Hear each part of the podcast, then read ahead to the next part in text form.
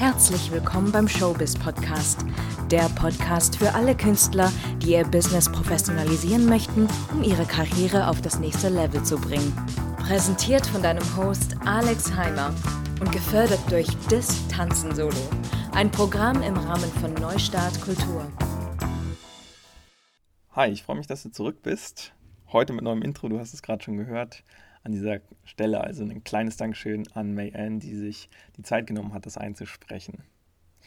Wir behandeln heute das Thema Agentur. Das ist ja wirklich so ein mystisches Thema, kann man fast schon sagen. Jeder möchte in so eine sagenumwobene Agentur rein und am besten natürlich exklusiv repräsentiert und gemanagt werden, um diese ganzen High-Kaliber-Jobs zu bekommen. Nun gehen wir einfach mal Step für Step vor. Bevor man überhaupt in eine solche Agentur reinkommt, ist es natürlich sehr, sehr wichtig, sich professionell zu, äh, zu präsentieren. Das heißt, die Basis für alles ist dein Portfolio. Darüber haben wir schon mehrfach in anderen Episoden gesprochen. Du musst einfach verdammt gute Bilder, Videos ähm, und Medien von deinem Talent haben. Also egal, ob du Sänger, Tänzer oder Schauspieler bist, man muss einfach sehen, wie extrem professionell du bist. Auch ein gepflegter Social-Media-Auftritt zählt natürlich dazu. Du musst bei, um Gottes Willen, kein Influencer sein, aber zumindest ein sehr gepflegtes Profil ist mittlerweile eigentlich so die Basis, sag ich mal. Ich persönlich bin dann kein Fan, einfach auf die Agenturen zuzugehen und die voll zu texten mit irgendwelchen Anschreiben und einfach zu hoffen, dass die einen nehmen. Ja, das funktioniert hin und wieder, aber ich denke, das machen mittlerweile einfach so extrem viele Leute, dass diese Agenturen einfach überflutet werden mit Bewerbungen und dass viel mehr Bewerber sind, als es irgendwie überhaupt richtig, richtig gute Jobs gibt. Insofern bin ich persönlich ein Fan davon, erstmal wirklich die Connection herzustellen und Networking ähm, zu betreiben, um schon mal die ersten Connections herzustellen. Das bedeutet, mit wem kann man in so einer Agentur networken? Natürlich mit anderen Talents, die einen guten Draht zu den Agenten haben. Sonst natürlich mit zum Beispiel Creatives aus den Managements und Agenturen. Das könnte also zum Beispiel ein Choreograf sein, ein Regisseur, ein Producer, der zum Beispiel auch repräsentiert wird von so einem Management.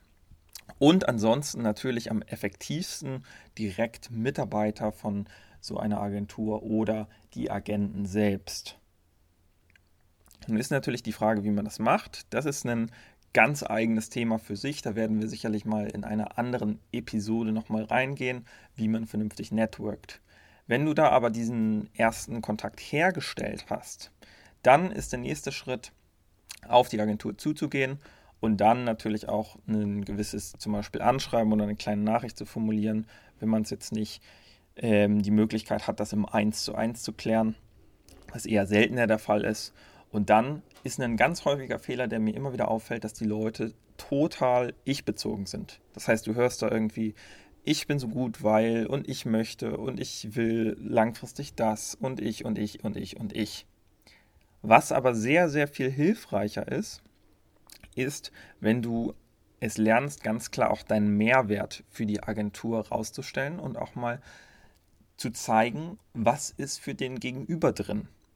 Das könnte zum Beispiel bedeuten, dass du als Künstler eben besonders spitz positioniert bist und weißt, wofür du stehst, ähm, dass du ein besonderes Talent hast, besondere Skills, die die Masse nicht hat. Also es könnte zum Beispiel sein, dass du als Schauspieler besonders gut ähm, auf der Kamera bist und im Comedy-Format ähm, zum Beispiel besonders ja, gut Comedy spielen kannst. Ist auf jeden Fall ein breiteres Repertoire in dem, in dem Sinne und etwas Spezielleres, wie als wenn man einfach nur 0815, sag ich mal, ähm, Hobby-Actor ist oder so und da gewisse Special Skills mitbringt. Als Tänzer könnte das sowas sein, dass man einfach bestimmte Special Skills mitbringt im Sinne von akrobatischen Elementen, Stilen, die nicht ganz so ähm, gängig sind. Und mit all diesen Sachen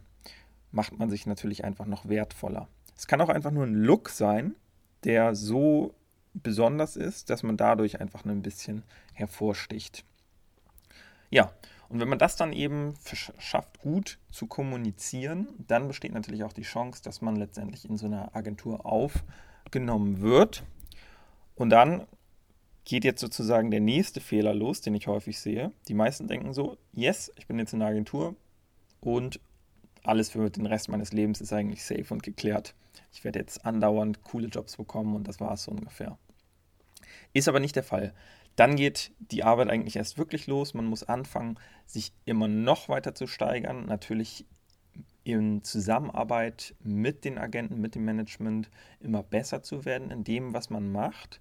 Die Beziehung zu dem Agenten auch einfach zu pflegen, gemeinsame Strategien sich auszudenken, wie man vorankommt. Wenn es jetzt ein exklusives Management ist, wenn du eher repräsentiert wirst, kannst du trotzdem dir regelmäßig natürlich Feedback einholen, Tipps holen ähm, kannst deine Materialien dauerhaft verbessern, um besser und besser und besser dazustehen und natürlich auch noch besser ähm, zu verbuchen zu sein. Ich weiß nicht, ob das Deutsch war, aber you get the point. An dieser Stelle kleine Story von mir selbst, wie ich es jetzt gerade gemacht habe. Also ich persönlich war jetzt gerade auch dabei, mein Management nochmal zu wechseln. Ich war die letzten zwei Jahre bei Love Rudai. Das war auch eine sehr angenehme Beziehung. Die haben mich auch sehr gepusht. Ich habe mich sehr stark weiterentwickelt in der Zeit, tolle Sachen gemacht. Ähm, habe jetzt allerdings das Management gewechselt, weil ich einfach sehr, sehr große Vorteile gesehen habe, mich nochmal umzuorientieren. Und wie bin ich da vorgegangen? Also erstmal hatte ich das Glück, ähm, gewisse Akteure aus der Agentur über meinen beruflichen Erfahrungen, also über einfach über Jobs, die ich gebucht habe, kennenzulernen.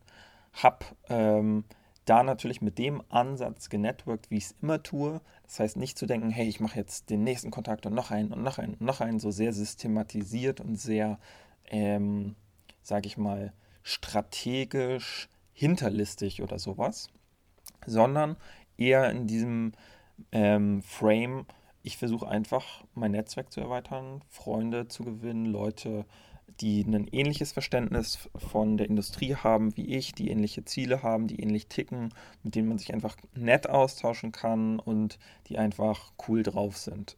Wenn man mit dieser Basis einfach schafft, mit den Leuten zusammenzukommen, dann ist es ein sehr angenehmes Miteinander und ähm, ja, das lief dann einfach so ein bisschen parallel, sag ich mal, dieses Networking.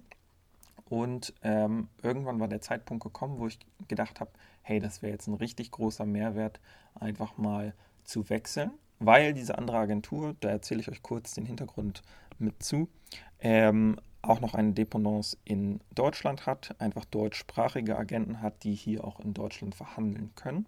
Das ist ein großer Vorteil für mich. Außerdem haben die auch noch eine weitere Stelle in den USA. Das heißt, ich habe auch noch die Möglichkeit, neben meinem Heimatmarkt vielleicht auch noch einen zusätzlichen dritten Markt zu erschließen. Und das sind alles, hat alles sehr stark dafür gesprochen, das zu machen. Das heißt, nachdem ich da erstmal so ein bisschen die Kontakte hergestellt habe, habe ich dann irgendwann einfach die Initiative ergriffen und habe gefragt, hey, an wen müsste ich mich denn jetzt wenden, wenn es um solche Sachen geht? Und dann wurde ein Zoom-Call vereinbart mit der zuständigen Person und wir haben uns eine Stunde lang wirklich sehr, sehr nett auseinandergesetzt, ähm, darüber gesprochen, was so die Ziele wären, was so das grundsätzliche Vorgehen ähm, ist, was man sich wünscht oder wünschen würde von so einer Zusammenarbeit. Und danach war dann klar, alles klar, hier Alex, du bekommst jetzt mal einen Vertragsentwurf, kannst du drüber gucken, gefällt dir das oder nicht. Habe ich dann geprüft im Detail, hat alles gepasst und jetzt stehen wir kurz davor, eben diese Zusammenarbeit dann auch zu publizieren und ähm, gemeinsam nach außen zu gehen. Und das ist tatsächlich jetzt ein sehr idealtypischer Ablauf gewesen. Ähm, mit dem ersten Management, was ich davor hatte, lief das ein bisschen anders. Da habe ich zum Beispiel versucht, sehr viel Präsenz zu zeigen, ähm, habe genetworked, was das Zeug hält, in verschiedenen Workshops, in verschiedenen Classes, ähm, habe E-Mails geschrieben. Das, was dann letztendlich gezündet hat, auch kleiner Tipp hier an dieser Stelle, war dann ein handgeschriebener Brief, den ich an die Agentur geschrieben habe. Also einfach mal einen anderen Approach, einen anderen Ansatz gewählt an der Stelle. Und so weitreichend muss man da manchmal auch denken, um dort wirklich ähm, Erfolg zu haben. Was ich an dieser Stelle nochmal erwähnen möchte, es gibt einen Riesenunterschied zwischen Agenturen, die dich eben managen und ähm, bei denen du exklusiv bist. Das bedeutet, die machen dann alles, was reinkommt, für dich. Und zum Beispiel Agenturen, die dich eher nur repräsentieren.